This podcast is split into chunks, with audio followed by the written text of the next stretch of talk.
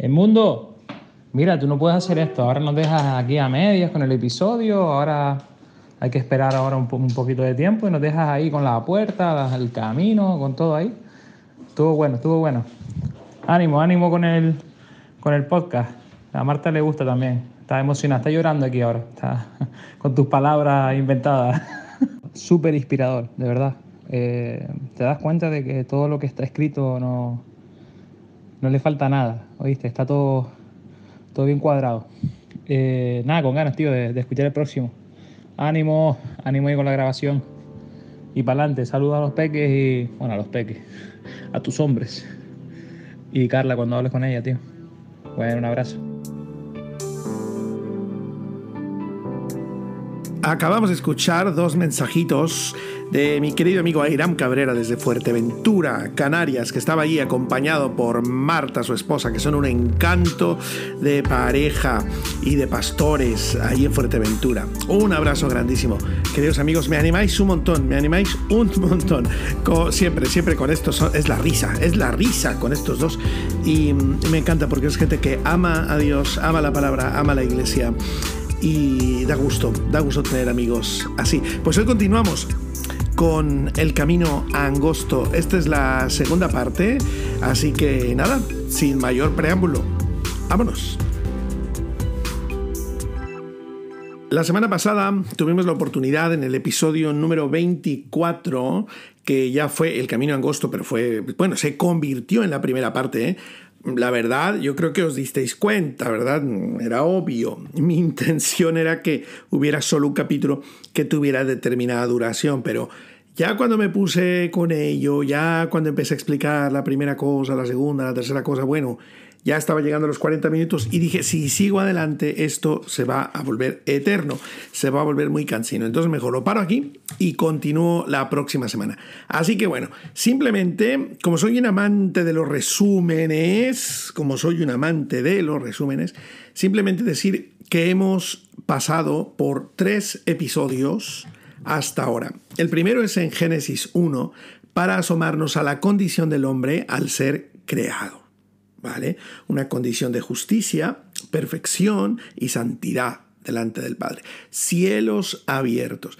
Un hombre y una mujer que cuentan con toda la justicia de Dios, con todos los recursos divinos, cielos abiertos sobre sus cabezas, la bendición de Dios. Eso sí, tienen una limitante, ¿verdad? Dios les pone una orden. Eh, no comáis de este fruto. Bueno, perfecto. Eh, oye, esto también es parte de la formación del carácter. Todo esto es tuyo, pero de esto no comas. Oye, pues es una parte formativa, es una parte limitante que hace que el hombre también, pues oye, desarrolle carácter. Está bien que tiene todo a su alcance, pero bueno, esto no, esto no, también tenía un sentido, ¿no? También tenía una, una razón de ser. Pero bueno, no, no es cosa que vamos a, a, analizar ahora. Nos interesa recordar que en la primera parte del episodio pasado vimos la condición del hombre al ser creado. Tiene la imagen, la semejanza de Dios. Es un hombre que ha sido creado para que le fuera delegado todo lo que Dios había creado, entonces ejerce un papel de autoridad delegada delante de toda la creación. Bueno, muy bien, ahí está. Eso fue la primera parte. Vale, segunda parte. Nos asomamos a Génesis 3. Y entonces allí vimos la condición del hombre al pecar. Hay por lo menos dos cosas en las que el hombre incurre una vez que ha pecado entra una condición de culpabilidad, él se siente culpable porque ha pecado, es decir, entra una condición de pecado, ha pecado, eso es un hecho, ha desobedecido, entonces tiene culpa por ese pecado, ese pecado genera una culpa y un alejamiento de Dios, y por otro lado, empieza a culpar al otro. Es decir, el hombre vive culpa, ese es una primera condición y una segunda condición es que le pasa la culpa al otro, ¿no? Él vive culpa, pero no puede vivir con esa culpa, entonces culpa al otro. Esa mm, ambivalencia terrible del hombre es la que marca su nueva condición pecaminosa. Tengo culpa, número uno, porque he pecado, y número dos, traspaso esa culpa a otro juzgo a otro, condeno a otro. Y esta es la nueva condición del ser humano. Después de que Dios lo había creado con esas características impecables, nunca mejor dicho, con esas características fenomenales, de repente, por la desobediencia, entra esta condición de culpa propia y de culpar y de juzgar al otro. ¿Vale? En tercer lugar, vimos las consecuencias las consecuencias que se derivaron de esa nueva condición. Mm, claro, las consecuencias derivadas de la caída del hombre. Pues bueno, por un lado, podemos leer en Génesis 3 que la mujer recibió como castigo que al dar a luz iban a ser multiplicados los dolores de su parto. El hombre, por ejemplo, también tuvo una tremenda consecuencia, que aunque el hombre había sido puesto en el jardín del Edén para labrarlo, para cuidarlo, lo que ahora Dios le dice como consecuencia es que ahora comerá el pan con el sudor de su frente, es decir, ahora le costará. Si os dais cuenta, aunque este no es el tema, pero si os dais cuenta, estas dos consecuencias tienen que ver con la productividad del, del ser humano afectan su productividad, el dolor para producir, el dolor para ser productivos, ¿vale? De eso hablaremos en algún momento, pero pues está bien quedarnos ahí por un lado con la copla. hubo otras consecuencias, ¿eh? no, no, podemos simplificarlo, no podemos ser simplistas con esto, hubo otras consecuencias, tales como que comienza una guerra de sexos tremenda. Eh, Dios le dice a la mujer, el deseo tuyo estará sobre tu marido. ¿verdad? Pero, pero, pero él acabará poniéndose sobre ti. Es decir, que esa jerarquía eh, malvada, machista de hombre sobre mujer nació a causa del pecado, nació a causa de la caída. No fue así como Dios planeó las cosas. De eso también hablaremos en otro momento. Hay muchas consecuencias, hay muchas consecuencias y se puede ver desde diferentes aristas. El hombre pierde y el hombre y la mujer pierden su identidad. Eh, cambian su valor, el hombre disminuye a la mujer. Pensad que la Biblia dice que cuando Dios creó al hombre, esto está en Génesis 5 al principio, dice que cuando Dios creó al hombre y a la mujer, llamó el nombre de ellos Adán. Así lo dice, llamó el nombre de ellos Adán. Quiere decir que los dos tenían el mismo nombre, se llamaban con el mismo nombre, pero en el momento de la caída, el hombre le dice a la mujer, tú te llamas Eva, porque eres madre de todos los vivientes. ¡Wow! Cuando le cambia el nombre, lo que está cambiándole es la identidad, le está cambiando el valor, eh, la está disminuyendo en un sentido y le está dando un nuevo proyecto y destino. Le está diciendo, tú sirves para dar hijos.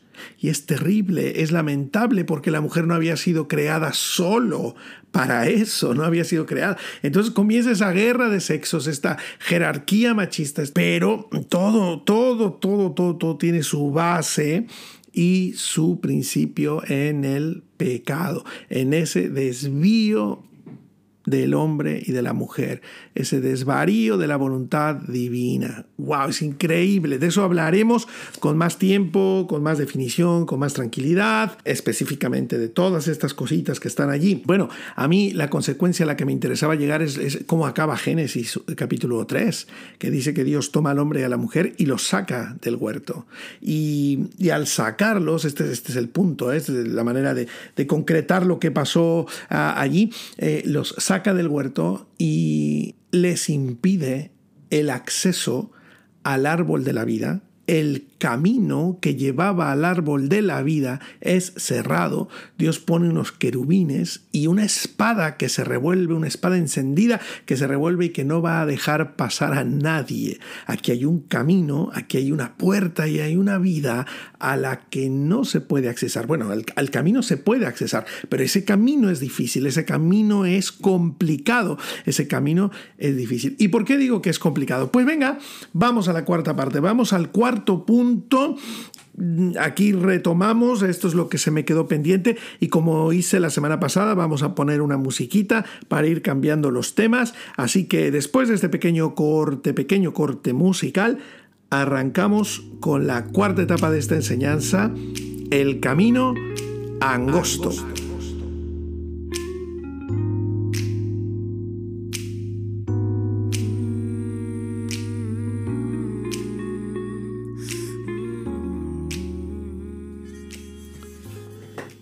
Bueno, mis estimados, cuando Génesis 3 termina, dice que echó pues fuera al hombre y puso al oriente del huerto del Edén querubines y una espada encendida que se revolvía por todos lados para guardar el camino al árbol de la vida. Mm, es curioso que la puerta daba al oriente, ¿verdad? Algunas versiones dicen al este, es el mismo sitio, el este, el oriente. Bueno, eso lo dejo ahí como dato curioso que quizás retomaremos más tarde. Digo quizás, digo quizás porque no sé las vueltas que vaya a dar la vida. Bueno, ahora llegamos a Génesis 4 y es aquí donde nos quedaremos un ratito. O aquí nos aparcamos un ratito. Resulta que en Génesis 4 nos encontramos la historia de Caín y Abel. Los dos traen sacrificios a Dios, bueno, ofrendas a Dios. Dios ve con agrado la ofrenda de Caín. No nos vamos a meter con esto. No, por favor. Eh, todo eso eh, conlleva eh, su, su, explicación y su historia, pero vamos, da para capítulos y capítulos y episodios y episodios. Entonces no nos metamos con esto, ¿vale? Vamos un poco al tema, em, como decimos los mexicanos, a lo que te truje chencha, a lo que te truje chencha, pues ya está.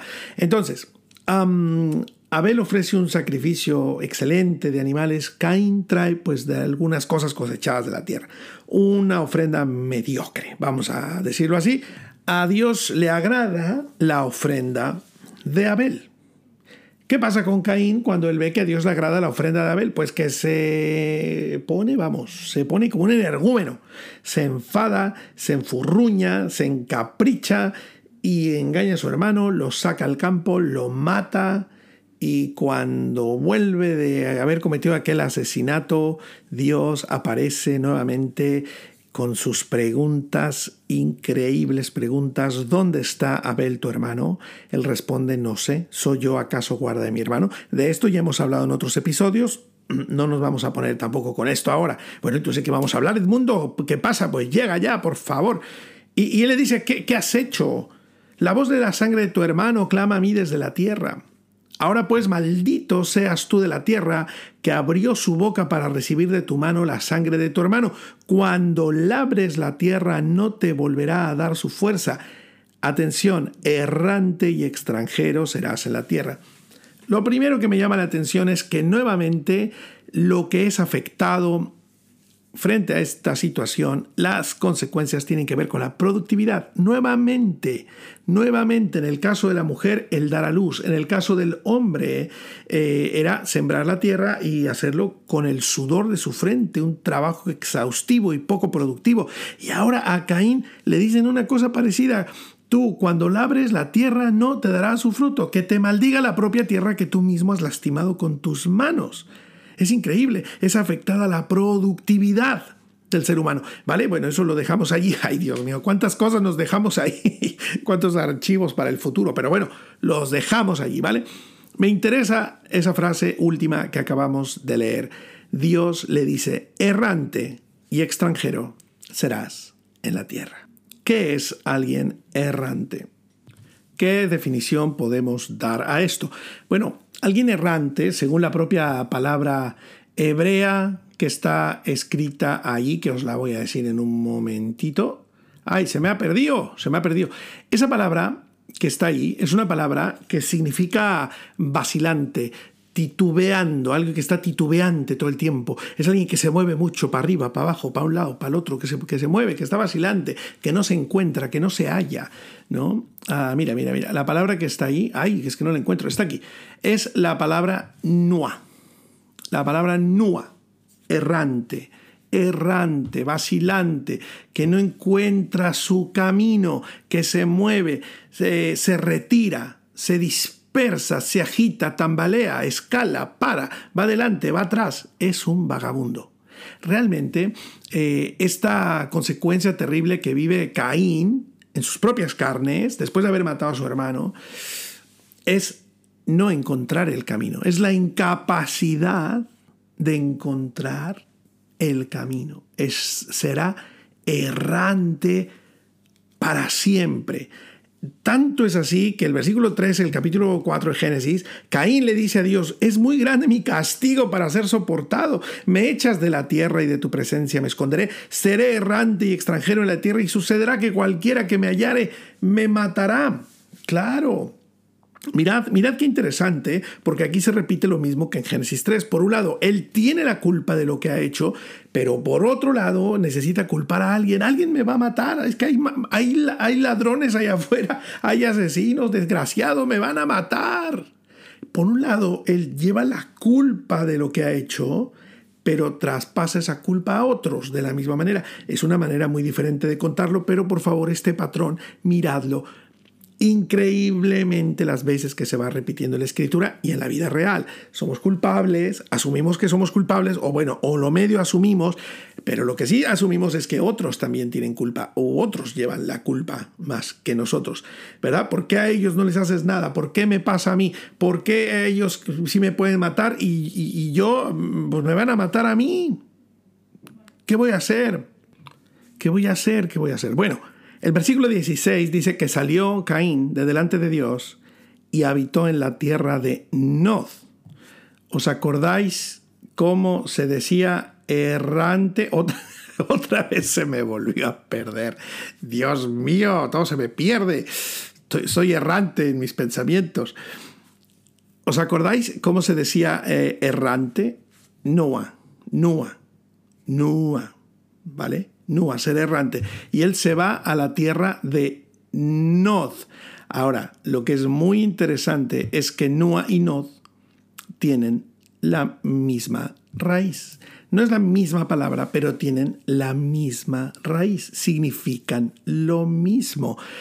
Caín se fue a la tierra que se llamaba errante a la tierra que se llamaba Vagabundo.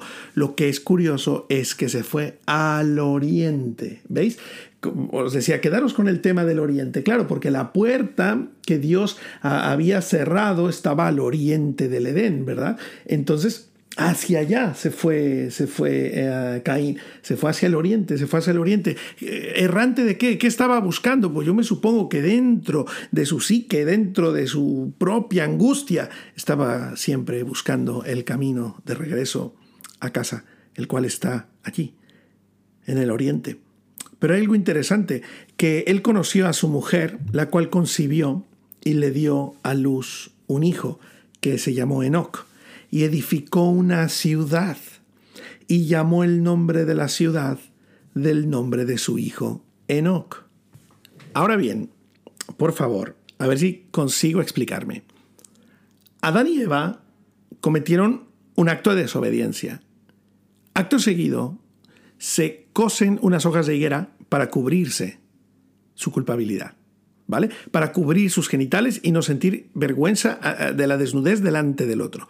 Ahora bien, aquí tenemos a un Caín que frente a su acto de rebeldía abierta va hacia el oriente, Dios le dice que será errante, él va errante por el camino, pero él encuentra una mujer, se casa con ella, tiene un hijo, el hijo se llama Enoch, que significa dedicado, y, y luego planta una ciudad, crea una ciudad. La primera ciudad que se menciona en la Biblia es fundada por Caín y lleva el nombre de su hijo, Enoch. Entonces, lo que quería ver, este tiene una culpabilidad, pero para cubrirla construye una ciudad. No hay ciudad, no hay país, no hay continente, no hay hoja de higuera que pueda cubrir nuestra culpa. Estaremos huyendo siempre. Estaremos lejos del camino siempre. Y aunque pretendamos buscarlo, es muy difícil de encontrar y es muy difícil de vivirlo si lo hacemos todo en nuestras propias fuerzas. Aunque dediquemos, como el nombre de Enoch, dedicado, aunque nos dediquemos a ello en cuerpo, alma y espíritu, aunque construyamos una ciudad con nuestro orgullo, con nuestra dedicación, con, con nuestro autoesfuerzo, aunque nos hagamos el mejor vestidito de hojas de higuera, con ello no conseguiremos cubrir nuestra culpabilidad. Así que, queridos amigos, vamos a poner una pausa en este momento. Vamos a reposar, vamos a tomar aire y vamos a pensar en esto cuarto que acabamos de, de escuchar. Caín, al desobedecer, se convierte en un errante. ¿Qué es un errante? Alguien que no tiene camino, alguien que no encuentra el camino.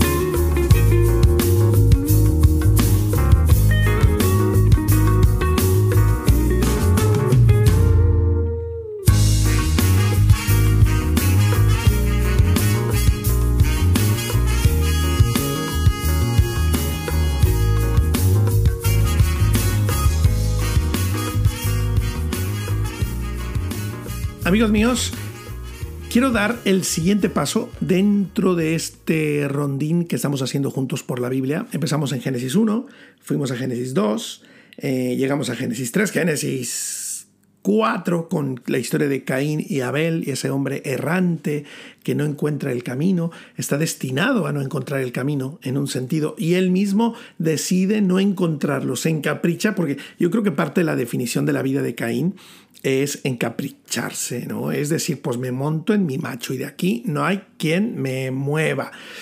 Eso es algo que define mucho su carácter. Entonces, claro, le dijeron que no iba a encontrar el camino, que iba a andar errante, pues dice, pues voy a dejar de buscarlo, ¿sabes lo que te digo? Me voy a hacer mi ciudad y voy a construirme mi propia historia, mi propio camino, mi propio rollo. Con permiso, ahí nos vemos.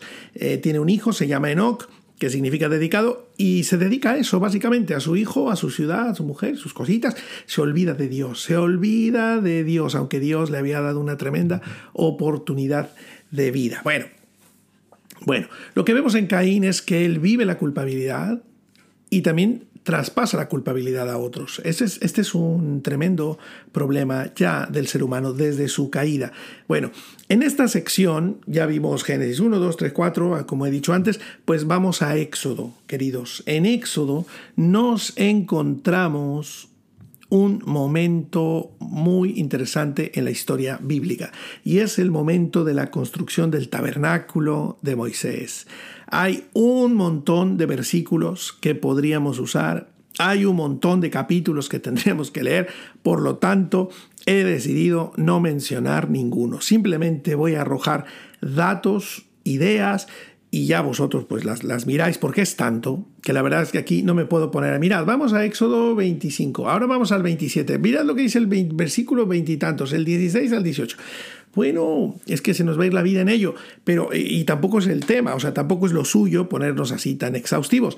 Queremos entender algunas cositas y ya vosotros, oye, si os interesa, os ponéis con ello, ¿vale? Pero tampoco se trata de hacer esto, como he dicho ya antes, eterno, ¿no? Ni más complicado de lo que debería ser, ¿vale? Vamos a ver. Cuando Dios le revela a Moisés el tabernáculo y esto mismo que estoy diciendo se aplicará también al templo que construye Salomón con las indicaciones de David. Esto mismo que, compete al tabernáculo compete también al templo. ¿eh? Así que aquí, con esta idea, estamos hablando de eh, Éxodo, pero también estamos allá en, Samuel, en Reyes, ¿vale? Estamos viendo también el templo de David, el tabernáculo del desierto, todos estamos, estamos asomándonos mucho a, este, a toda esta idea de un sitio donde Dios habita, ¿no? Y donde Dios se va a encontrar con el ser humano, donde el hombre va a encontrar a su Dios. Bueno, estaban en el desierto y Dios le revela a Moisés un tabernáculo para encontrarse con él, un tabernáculo desde donde hablar al pueblo. Y suceden cosas muy interesantes porque el tabernáculo en un sentido recrea al huerto del Edén. Vamos a entendernos. Cuando tú veías el tabernáculo, notabas que era una tienda hecha de diferentes tipos de telas y de diferentes colores. Pero lo primero que te encontrabas era con una puerta, una cortina que hacía las veces de puerta, y yo no he encontrado, tengo que ser muy honesto, no he encontrado la referencia oficial de que esto sea así, pero encuentro algunas partes, eh, desde luego en Internet, que dicen que a esta puerta, a estas cortinas se les llamaba el camino. No lo puedo asegurar. Me llama mucho la atención y quisiera asegurarlo porque para los fines que competen a este episodio de podcast, bueno, me vienen fenomenal, y, pero no lo puedo asegurar, ¿vale? Son referencias que me he encontrado por ahí aisladas, que a esas cortinas, primeras cortinas con las que te encontrabas se llamaban el camino, eso sería brutal. De hecho, De hecho, de hecho, hay por ahí una página que explica que las diferentes tres cortinas que había mientras tú entrabas al, al, tabernáculo hasta llegar al lugar santísimo se llamaban la primera camino, la segunda verdad y la tercera vida. ¿Sabes? Una te llevaba al atrio, otra te llevaba al lugar santo y otra te llegaba hasta el lugar santísimo. Yo no puedo asegurar eso, llamadme ignorante, a lo mejor eso está por ahí, lo sabéis, yo no lo sé. Lo he visto por ahí, me he encontrado, lo que más me ha llamado la atención es que a esa primera cortina probablemente se podría llamar el camino me encanta. Pero hay una cosa que sí se puede asegurar. Esto que voy a decir ahora sí se puede asegurar. Puedo asegurar, porque lo dice la Biblia, puedo asegurar que esa puerta, esa entrada, daba al oriente. Esto es muy importante. ¿Por qué siempre dan al oriente? ¿Por qué siempre dan al oriente? Bueno, porque al oriente sale el sol. Y los profetas dijeron a los que teméis mi nombre, nacerá el sol de justicia, y en sus alas Él traerá la sanidad o la salvación. Al oriente nace el sol, en el oriente comienza el camino. Y esta puerta del tabernáculo está al oriente. Y diréis, ¿y qué tiene que ver? ¿Os acordáis que la puerta que Dios tapió en el jardín del Edén estaba al oriente? Y el camino hacia el que huyó eh, Caín buscando el camino también era al oriente. Pues mirad, la puerta de entrada al tabernáculo estaba al oriente. Esas puertas estaban orientadas hacia allí. Mira qué palabra, ¿eh? Orientado. Claro, la palabra orientada, orientado, tiene que ver con el oriente, ¿no? Si tú sabes dónde está el oriente, pues ya sabes orientarte, ¿verdad? Ay, qué, qué repetición de, palabras ha habido aquí, qué juego de palabras. Sí, estaba orientado hacia el nacimiento del sol. Entonces yo no sé realmente si esa entrada se llamaba el camino, pero sí sé que allí estaba la entrada, orientada al oriente, orientada, mirando al oriente. Ay, ay, ay, ay, qué maneras de hablar. Mirando al oriente. Cuando tú entrabas por ahí, te encontrabas el atrio, estaba el altar de los sacrificios, estaba la fuente, el abacro, ¿verdad? Y luego pasabas otra cortina, eh, llegabas ya a, la tienda propiamente dicho, y entrabas primeramente a través de otras cortinas al lugar santo. Ahí en el lugar santo veías em, la mesa de los panes de la proposición, el altar del incienso y también eh, aquel candelero precioso de siete brazos. Ah, qué bonito todo eso. Todo eso tiene una simbología espectacular. Todo eso tiene una simbología preciosa que iremos mirando, iremos mirando. Estamos de camino al origen, así que todo eso lo tenemos que revisar en algún momento. Luego hay otra cortina. Esa cortina conduce al lugar santísimo. Allí es donde estaba el arca del pacto, donde se manifestaba la presencia de Dios. Lo asombroso es que esas cortinas esas cortinas estaban todas bordadas de colores, pero allí habían puesto también dos querubines. Sobre el arca habían puesto una tapa de propiciatorio que se le llama, que Dios le llamó así, todo se lo reveló Dios a Moisés, y había unos querubines que guardaban esa presencia de Dios. Entonces mirad, mirad por favor si no veis aquí todas las correspondencias con el jardín del Edén una, entrada al oriente, querubines resguardando la presencia de Dios en la entrada a la vida. Y también es interesante que dentro del arca habían puesto las tablas de los diez mandamientos. Eh, luego pusieron el maná, un trocito de maná, y la vara de Aarón que reverdeció en el desierto. Todo eso, bueno, tiene sus propias historias y tal, pero yo me quiero quedar ahora con saber que en un momento determinado metieron allí las tablas del pacto, que metieron ahí aquellas piedras que, que Dios le dio a Moisés eh, en el monte con los diez mandamientos, la ley, la ley. Ahí estaba dentro y ahí se manifestaba la presencia de Dios, rodeada de querubines. Entonces, mis queridos amigos, nadie podía entrar allí. Nadie podía entrar allí, solamente el sumo sacerdote una vez al año entraba y si no estaba bien dispuesto, bien santificado, bien pues caía muerto, fulminado, porque la presencia de Dios era mm, un asunto terrible, es un asunto terrible. Lo que me parece muy interesante, uno, me parece el milagro estupendo al hablar de esto, es que cuando Jesús muere en la cruz del Calvario, ese velo del templo, eh, estamos hablando del tabernáculo, ¿eh? por eso he dicho que hay que conectarlo con el, con, el, con el templo también, porque luego ese modelo se traspoló al templo y muchas de las cosas que funcionaban allí también funcionaban aquí. En el templo, por ejemplo, había querubines bordados en las cortinas del lugar santísimo. Claro, porque así era la puerta de entrada al huerto del Edén. La puerta de entrada no, la puerta cerrada. Ya es como la puerta negra, ya está cerrada con tres candados y remachada la puerta negra. Eso solo lo entienden los mexicanos.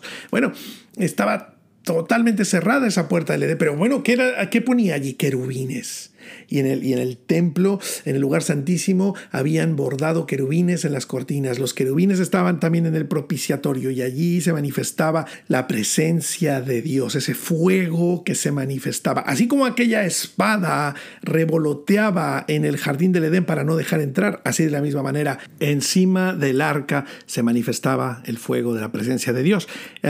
se le llama Shekinah la gloria de Dios, la Shekinah.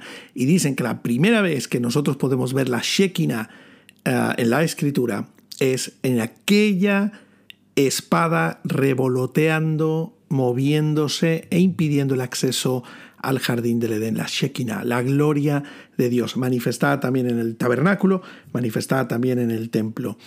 Es quizás también aquel fuego, aquella columna de fuego que llevaba a, a Israel saliendo de Egipto y atravesando el desierto. Y no solo una columna de fuego, pero una columna de nube que les cubría en el día. Bueno, en fin, maravilloso. Vale, vamos a intentar dar paso al siguiente momento de este rondín que estamos haciendo juntos. ¿Vale? El primero fue ah, el hombre y su condición al ser creado. El segundo fue la condición del hombre al pecar. Lo tercero fue las consecuencias en el hombre después de haber pecado. Lo cuarto fue cómo Caín nos demuestra que la humanidad se convirtió en una humanidad errante, incapaz de encontrar el camino. Ahora lo que hemos visto o lo que, a lo que nos hemos asomado es al tabernáculo y ahí nos muestra ya un avistamiento, un avistamiento de el camino para llegar nuevamente a la presencia de Dios.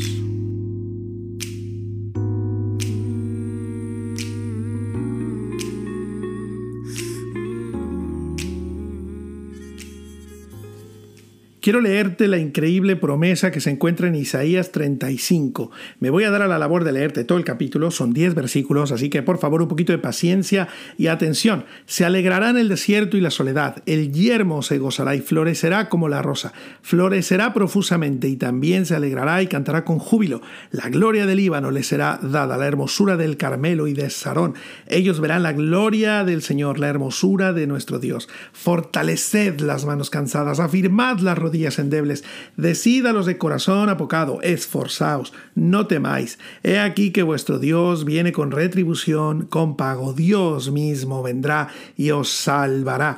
Entonces los ojos de los ciegos serán abiertos y los oídos de los sordos se abrirán. Entonces el cojo saltará como un ciervo y cantará la lengua del mudo porque aguas serán cavadas en el desierto y torrentes en la soledad. ¡Buah, qué bonito todo esto! El lugar seco se convertirá en estanque, el sequedal en manaderos de aguas, en la morada de chacales, en su guarida será lugar de cañas y juncos.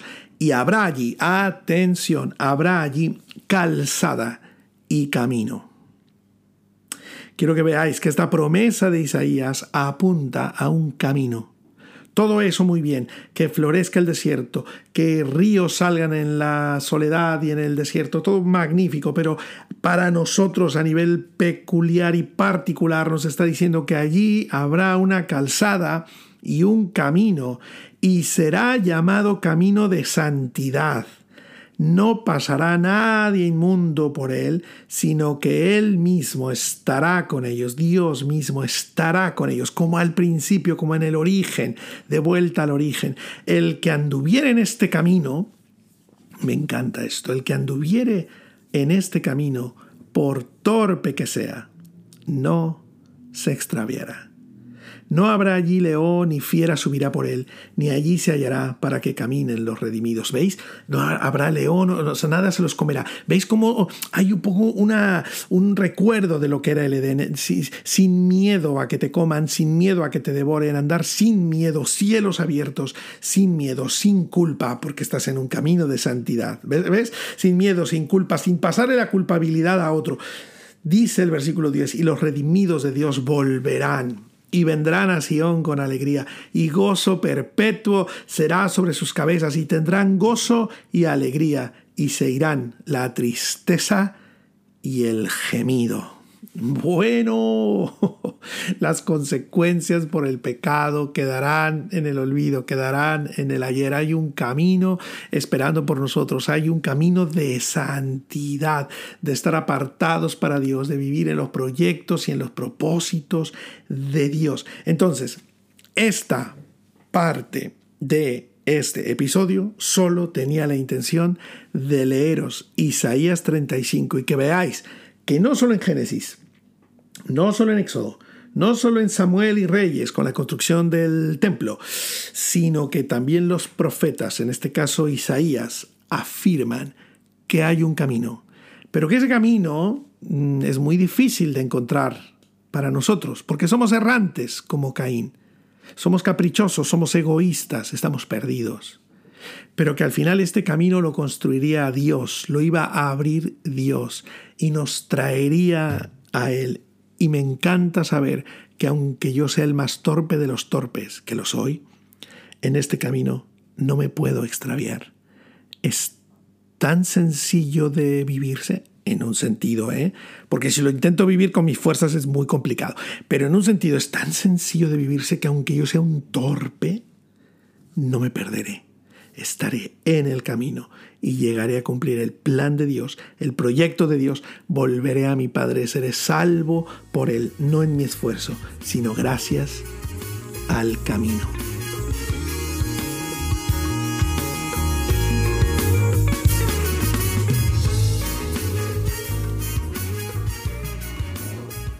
Según lo anunciado, hemos llegado. Mateo 7 Mateo 7. Pero ahora no venimos como hace una semana, no venimos de la nada, ahora venimos con un montón de ideas. Ahora venimos con un montón de conceptos. Ahora venimos, hemos pasado por el Edén, hemos estado con Adán y Eva, hemos estado en el momento de que pecaron, hemos estado viendo sus consecuencias. Vimos a Caín matar a Abel y vimos las consecuencias derivadas de este. Le vimos levantar una ciudad le vimos tener un hijo y llamarle Enoch. Vimos también a Moisés recibir unas instrucciones para el tabernáculo, le vimos levantarlo. Vimos eh, los dibujos y los querubines que había puestos allí. Vimos a David, a Salomón levantando un, templo y recreando no solo el tabernáculo, sino realmente el jardín del Edén. Escuchamos a Isaías hablarnos de un camino de santidad del cual es muy difícil perderse. es muy difícil encontrarlo pero es muy difícil perderse ya estando en él. Y con todo eso en mente, volvemos o llegamos a Mateo 7. Y lo que allí dice, el versículo 13, es, entrad por la puerta estrecha, porque ancha es la puerta y espacioso el camino que lleva a la perdición y muchos son los que entran por ella. Vamos a ver, vámonos por partes, ¿vale? Porque tenemos que ir terminando, ¿verdad? Tarde o temprano tenemos que terminar este paseo. Estamos llegando al final, vámonos por partes, vámonos por, por, por ideas, vamos a concretar y cerraremos en breve. Pero bueno, a ver, queridos, queridos amigos, entrad por la puerta estrecha. La puerta está cerrada, la puerta está tapiada, la puerta es inaccesible, hay querubines, hay una hay una espada revolviéndose que no deja pasar, pero Jesús anuncia que quizás la puerta está abriéndose o está abierta, que Él viene a anunciar el acercamiento del reino de Dios. No es así lo que, lo que decía Juan el Bautista, el reino de los cielos se ha acercado, quizás la puerta se ha abierto, los cielos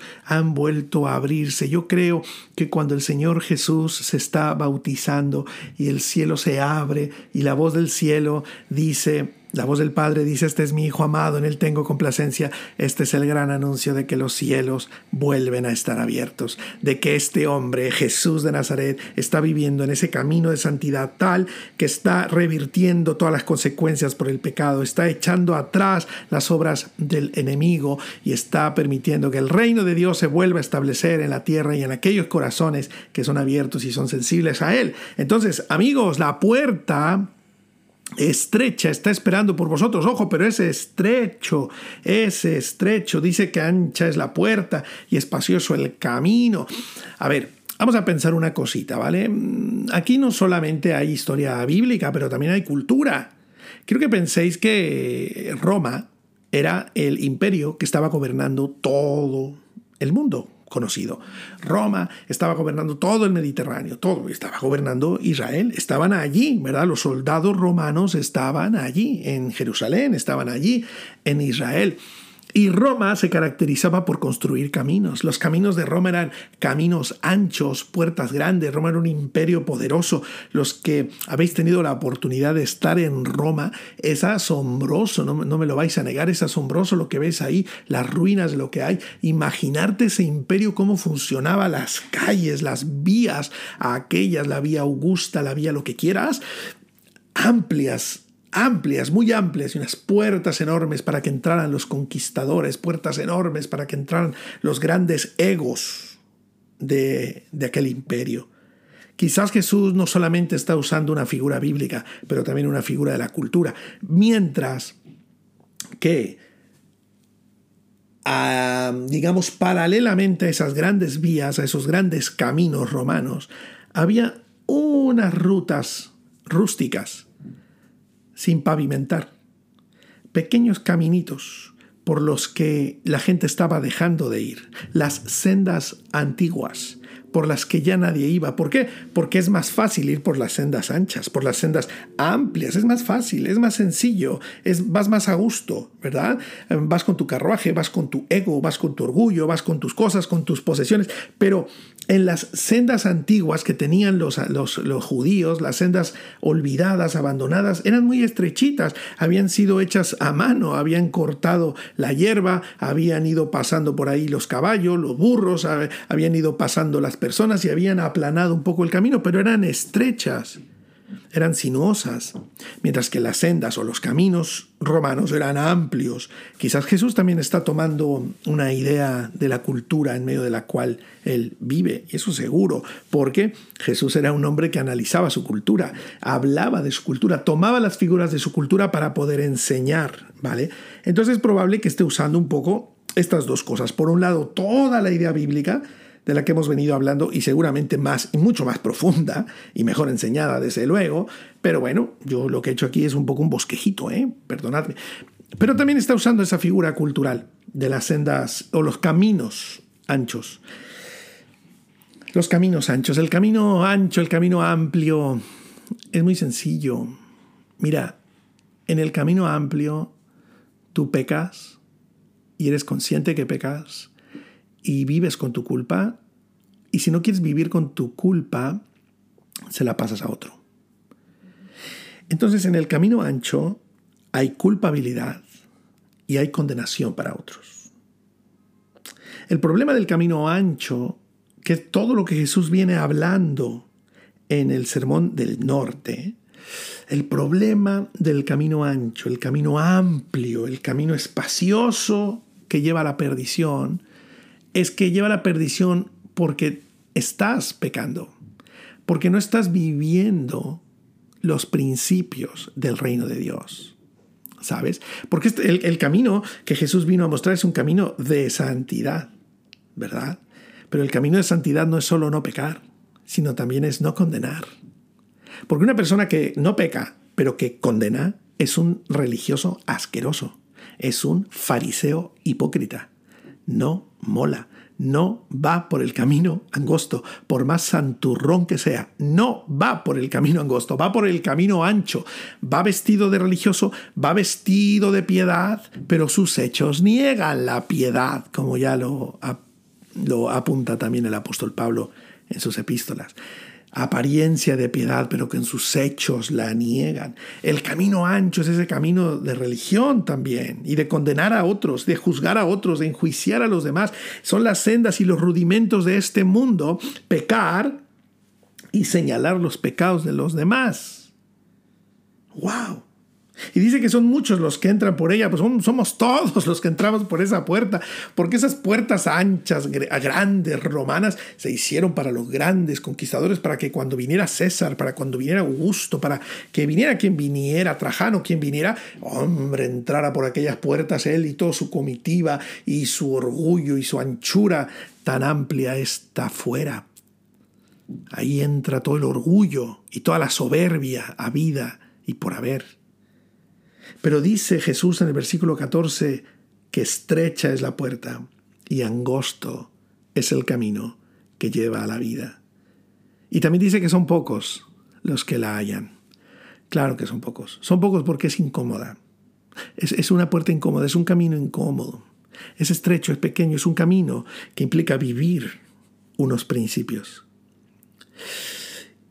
Implica vivir bajo esos principios que están englobando en sí mismos el amor al prójimo y el amor a Dios y el amor a ti mismo engloban toda la ley y todos los profetas, así, todo lo que estaba guardado en el arca del pacto, todo es como si lo sacaras y, y la palabra amor lo cobijara todo. Si tú vives amando y por amor, estás caminando en este camino. ¿Cómo sabes que estás caminando por ese camino? Pues porque estás ciñéndote a los principios de Dios, porque estás no de una manera religiosa y legalista, sino viviendo por la ley del Espíritu, que es el amor, respetando, amando, no haciéndole a los demás lo que no quisieras que te hicieran a ti, pero haciendo por los demás lo que quisieras que te hicieran a ti. Es un camino de amor, de justicia, de esperanza, de donación.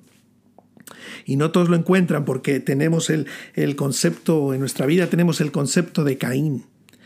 El concepto de Caín es andar errantes, no quiero encontrar el camino. Y como no quiero encontrar el camino, pues como decían, ¿verdad? Me monto en mi macho, no quiero soluciones, no quiero respuestas, quiero mi propio rollo, quiero mi ciudad, ¿sabes? Déjame en paz, Dios, déjenme en paz todos, dejadme en paz. Yo con mi orgullo, yo con mi soberbia, yo con mi pecado, estoy bien.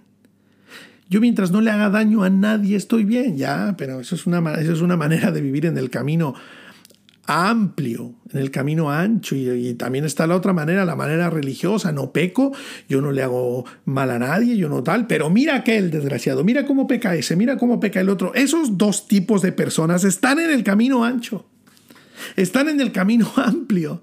Esos dos tipos de personas, el, que peca y el que juzga, están en el mismo camino, están viviendo bajo los mismos rudimentos. Increíble, ¿verdad? El camino es angosto, queridos, porque de un lado está todo el pecado habido y por haber, y del otro lado está toda la religiosidad habida y por haber. Una religiosidad que juzga y que condena al que no cumple determinados cánones. Y Jesús nos está anunciando que el camino que Él viene a, mostrar y la puerta que Él viene a abrir es de regreso al origen, es la vuelta al origen. Y en la vuelta al origen que hay, hay comunión con Dios, hay cercanía con papá y una vida de productividad. La productividad se activa.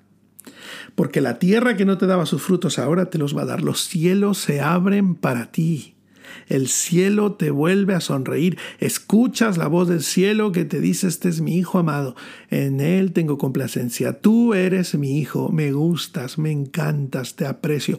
No hay nada que estorbe para que yo te bendiga. Tu pecado ha sido criticado quitado en la cruz del Calvario. El enemigo ha sido puesto debajo de tus pies. No hay nada, no hay nadie que pueda apartarte de mi amor.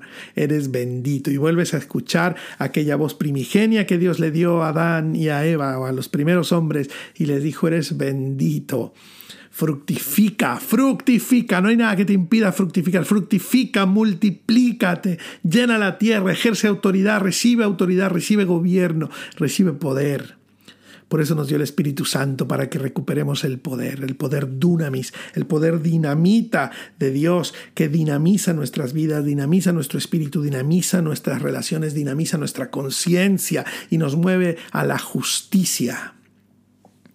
Queridos amigos, hemos llegado. El camino ancho es un camino de pecado, abierto, pero también es un camino de santurronería, a través de la cual condenamos a otros. El pecado y la religiosidad van al mismo sitio, van a la perdición.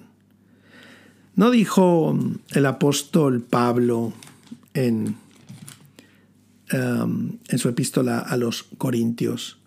Que si yo hablase lenguas humanas y angelicales, si diese mi, cuerpo, ¿no? Para ser quemado, y si me hago el mártir y si tal, todo eso, pero si no tengo amor, no soy nada.